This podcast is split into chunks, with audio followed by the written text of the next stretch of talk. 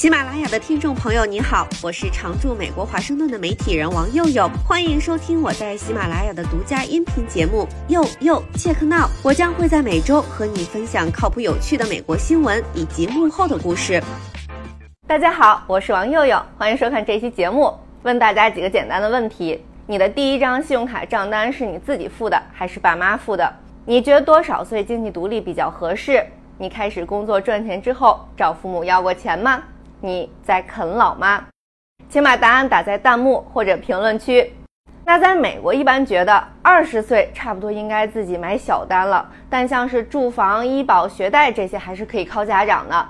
而美国一项最新调查发现，千禧一代和 Z 世代年轻人很难实现经济独立，超过一半的年轻人仍然在某种程度上或者非常依赖家人提供经济支持，只有不到三成完全不靠家里。所以，如果你的答案是 Yes 的话，你并不孤单，而属于大多数。还有一个问题，你伸手找家里要钱的时候，会觉得不好意思吗？还是觉得理所当然？在美国，将近七成的年轻人在不得不向父母寻求经济援助的时候会感到羞愧，但对于很多美国年轻人来说，单凭自己的能力实现不再跟人合租、租个大点好点的地方或者买房安家这些财务目标，似乎越来越遥不可及。美国年轻人啃老的越来越多，那家长怎么应对呢？不是说美国家庭都是等孩子十八岁以后家长就不管了吗？事实上，七成的美国家长正在耗尽自己的退休金来养着已经成年的子女。大约一半的家长为了孩子放弃紧急储蓄或者推迟偿还债务。这几年美国股市动荡，造成了七万亿美元的退休储蓄缺口。超过四成家长说，成年大宝贝们已经掏空了他们的退休金。美国退休老人的财务状况糟糕到发布报告的研究机构向父母们喊话。别人前要先给自己戴上氧气罩。孩子不能惯，一直不断奶，养成了习惯，对他们可不好。虽然孩子是自己的，但不能太心疼。那是什么让美国年轻人这么难以在社会上立足？啃老主要的是主观原因还是客观原因呢？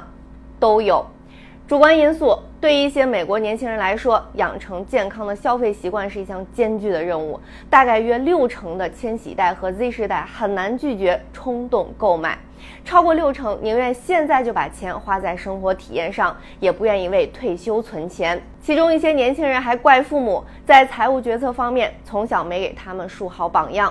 超过四成觉得父母现在或者过去有很多不好的消费习惯，所以他们算是有样学样呗。大约三分之一的人觉得父母没有教他们有关个人理财的知识，也就是从小缺乏财商教育。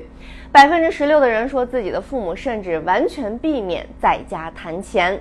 还有客观因素，很多美国年轻人说够了够了，我不要再反思了，是我生错了时代，没赶上好时候。这话听着好像是在找理由推卸责任，但也不全是毛病。美国年轻人现在面临的飙升的生活成本、巨额的学生贷款、跟不上通胀的工资、不均衡的就业市场，每一样都比上一两辈儿更严重。美国婴儿潮一代，一九四六年到六四年出生，最年轻的六十岁，最年长的快八十岁。他们这代人出生的时候是什么时候？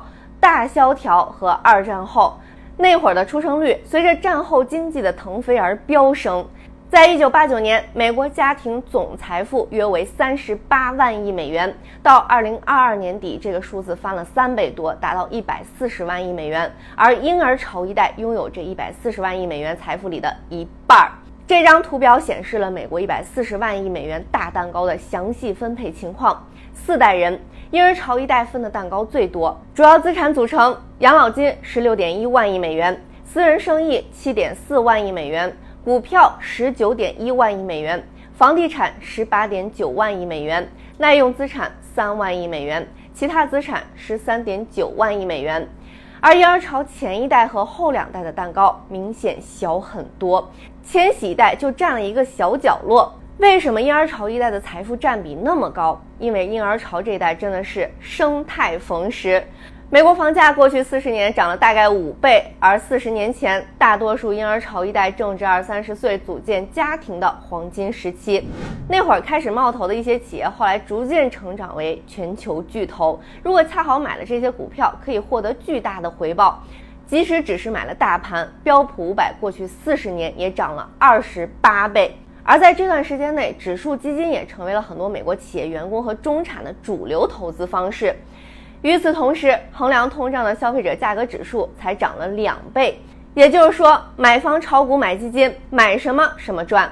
生在一九四二年前的沉默的一代，赶上战乱大萧条，别说积累财富了，活着就不错了。生在一九六五年到八零年代的 X 世代，赶上了互联网泡沫；千禧一代赶上了零八年金融危机；Z 世代才出来赚钱没多久，甚至还没分到什么蛋糕。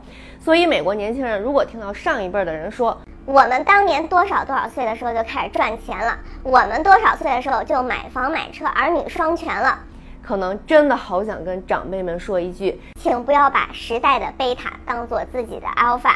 你搭着电梯站着不动，也比我跑断腿上得快。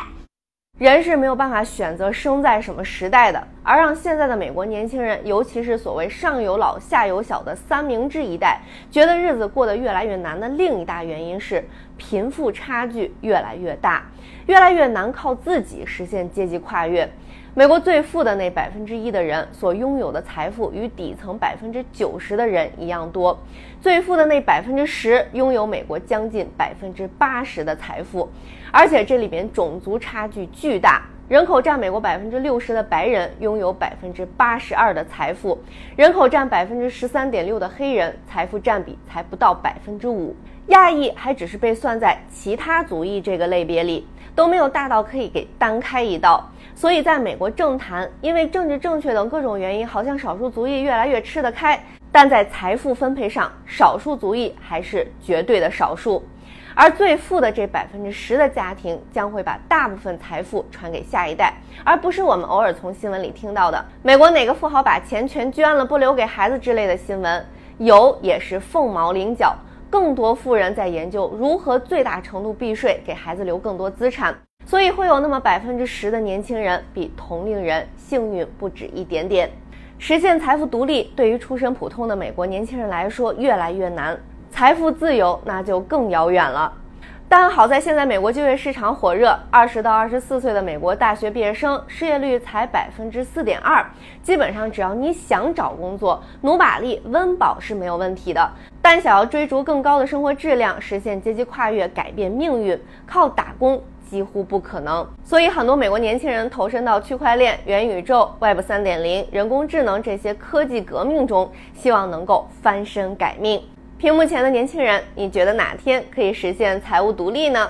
屏幕前的家长们，你准备养孩子到多少岁呢？